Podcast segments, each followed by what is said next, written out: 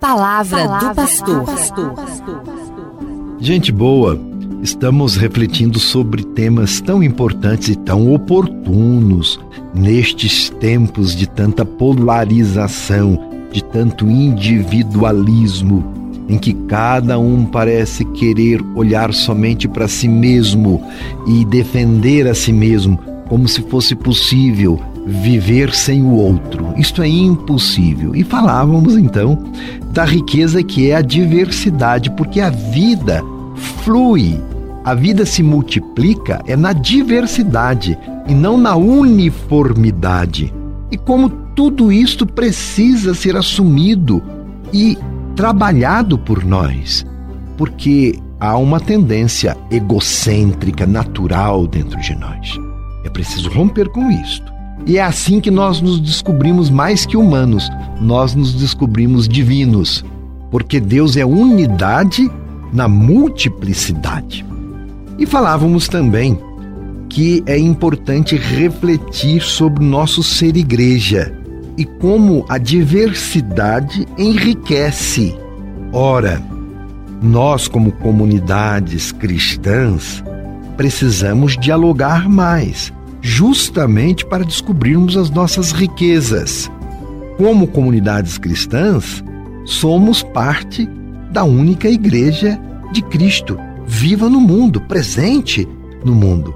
E dizíamos também temos jeitos diferentes de celebrar a fé, mas temos um ponto de unidade que nos distingue, que é Jesus Cristo. Ele é o fundamento da nossa fé. E nele então nós nos unimos.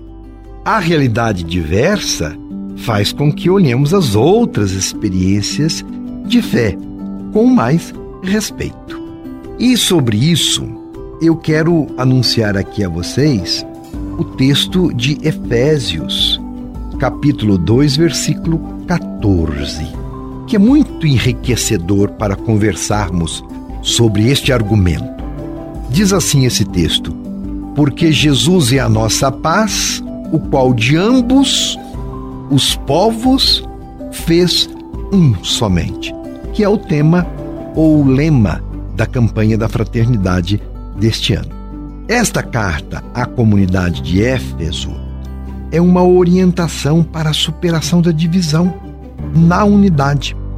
A fé em Jesus Cristo, então, não pode ser motivo para divisão e para conflito mas deve ser aquilo que nos inspira para a convivência e para o diálogo.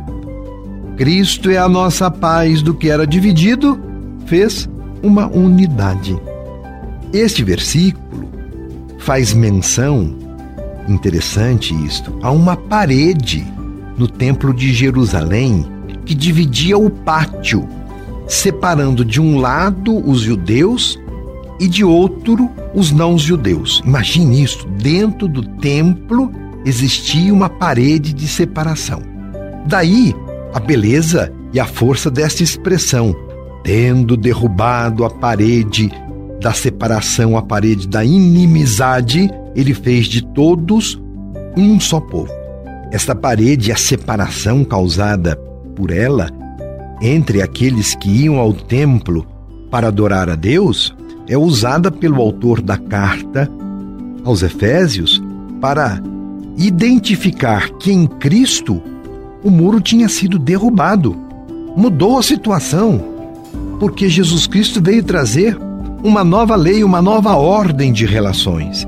Não mais dente por dente, olho por olho, mas o amor até o extremo da entrega da vida pelo outro. Ninguém se fazer juiz do outro, mas que todos se considerem irmãos e exercitem o perdão e a misericórdia. A partir de então, as pessoas devem viver em comunhão e diálogo de uma maneira plena. Olha que interessante de onde é que saiu este versículo.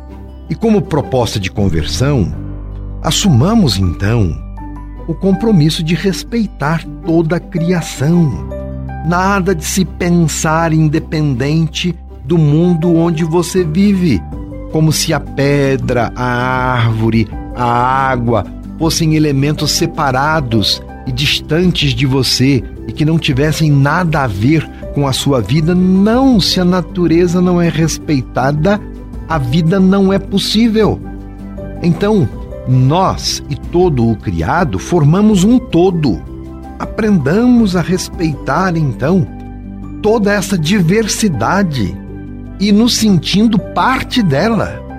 E também, com respeito àquilo que falávamos sobre a comunhão entre as religiões, aprendamos a respeitar o que é diferente sem emitir juízo, principalmente no que diz respeito às pessoas de outra identidade religiosa e de outras denominações cristãs. Então, por meio destas reflexões, eu creio que elas têm ajudado você a repensar suas posturas, sua maneira de ver o mundo. Procuremos derrubar os muros da intolerância, vamos fazer esse esforço. Procuremos derrubar os muros da indiferença que tem nos separado e tem nos mantido distantes de um projeto de mais unidade. Ao invés então de levantar muros, somos convidados a construir pontes pontes de empatia, de respeito e de comprometimento com a paz que é nos dada por Jesus Cristo. Que a campanha da fraternidade nos ajude a viver a fé em Jesus Cristo, como ele nos ensina, como irmãos e irmãs. E nada, caríssimo ouvinte, justifica que, em nome de Cristo, se cometam agressões verbais ou físicas aos que sejam distintos de nós, não é mesmo? Acho que entendemos bem isso. Não se esqueça de participar da coleta da solidariedade na sua paróquia. Tem insistido também sobre isso. Olha aí um gesto concreto de buscar a unidade e de olhar para o outro, muito particularmente para o mais necessitado.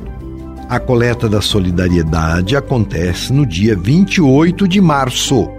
Será o nosso gesto o nosso gesto, né, o gesto da nossa arquidiocese de colaborar para os projetos sociais, tanto da nossa igreja aqui em Diamantina, nas paróquias, através da Caritas, como também na igreja presente no Brasil inteiro, que é também parte desta coleta para o Fundo Nacional da Campanha da Fraternidade. Participe! No próximo programa, você é convidado a percorrer a Via Sacra de Jesus. Já está chegando a Semana Santa.